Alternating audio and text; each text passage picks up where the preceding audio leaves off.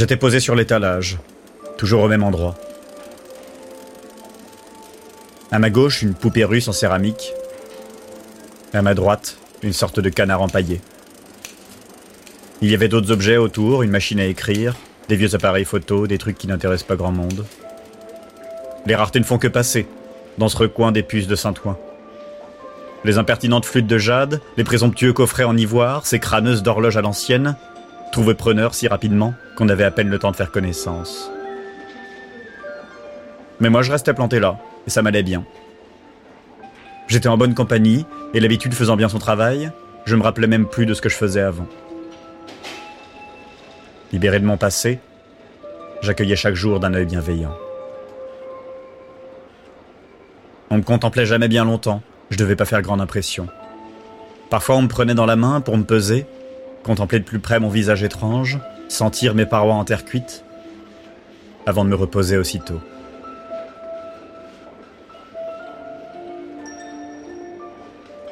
Mais quand le pianiste a poussé les portes du magasin, il m'a regardé trop fixement pour réussir à s'en défaire. C'était un de ces types trop polis pour partir sans rien acheter, alors comme je coûtais pas bien cher, il m'a empoché sans s'en vouloir. J'ai salué mes silencieux voisins, alors qu'on m'enrobait de papier de soie et de bulles d'air, et suivi tristement mon destin dans la sacoche de mon nouveau propriétaire. Sa piole était moyenne, baignée de soleil des premiers rayons jusqu'au déjeuner, et puis peu à peu plongée dans une obscurité qui allait très bien avec les hauts murs de velours vert. Il m'a posé sur le couvercle du piano, d'où je pouvais voir le divan, un petit lit défait, et même un petit bout de ciel par-dessus les toits parisiens de l'autre côté de la fenêtre. Sur les toiles qui pendaient au mur, des voiliers, des vieilles voitures, des scènes du siècle d'avant qu'il ne regardait jamais. Après une nuit nerveuse et un café, il s'est mis au clavier. Sans regard, ni pour les tableaux, ni pour dehors, ni pour moi.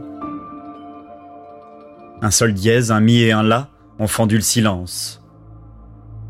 Et je l'ai senti se réfugier derrière ses paupières dans un vide plein d'éclat. Il jouait avec le cœur et se propulsait dans chaque geste. En m'y plongeant avec lui, je me suis rappelé qu'autrefois j'avais un cœur aussi. Et j'ai même cru le sentir battre à nouveau. Ou peut-être n'était-ce que les cordes, frappées juste sous moi dans le piano.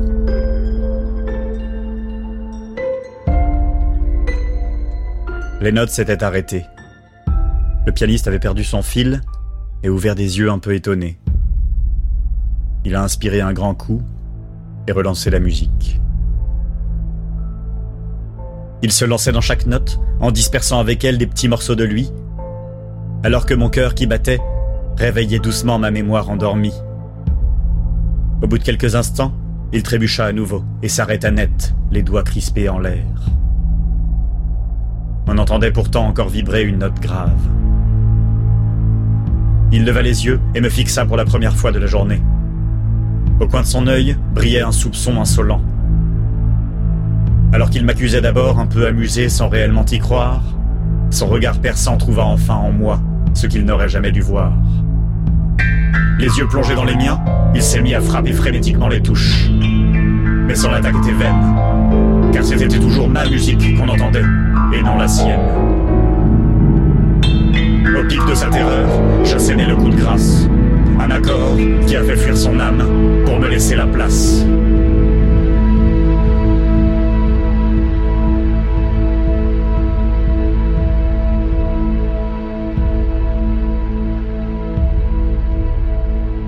Le calme est revenu, un peu avant midi. Dans les derniers rayons de soleil au coin de la chambre, j'y la grotesque statuette en morceaux. Je ne reconnais pas ces tableaux, pas ce lit, ce divan ni ce piano. Mais maintenant ce sont bien mes bras, mes yeux, mon cœur, mes os.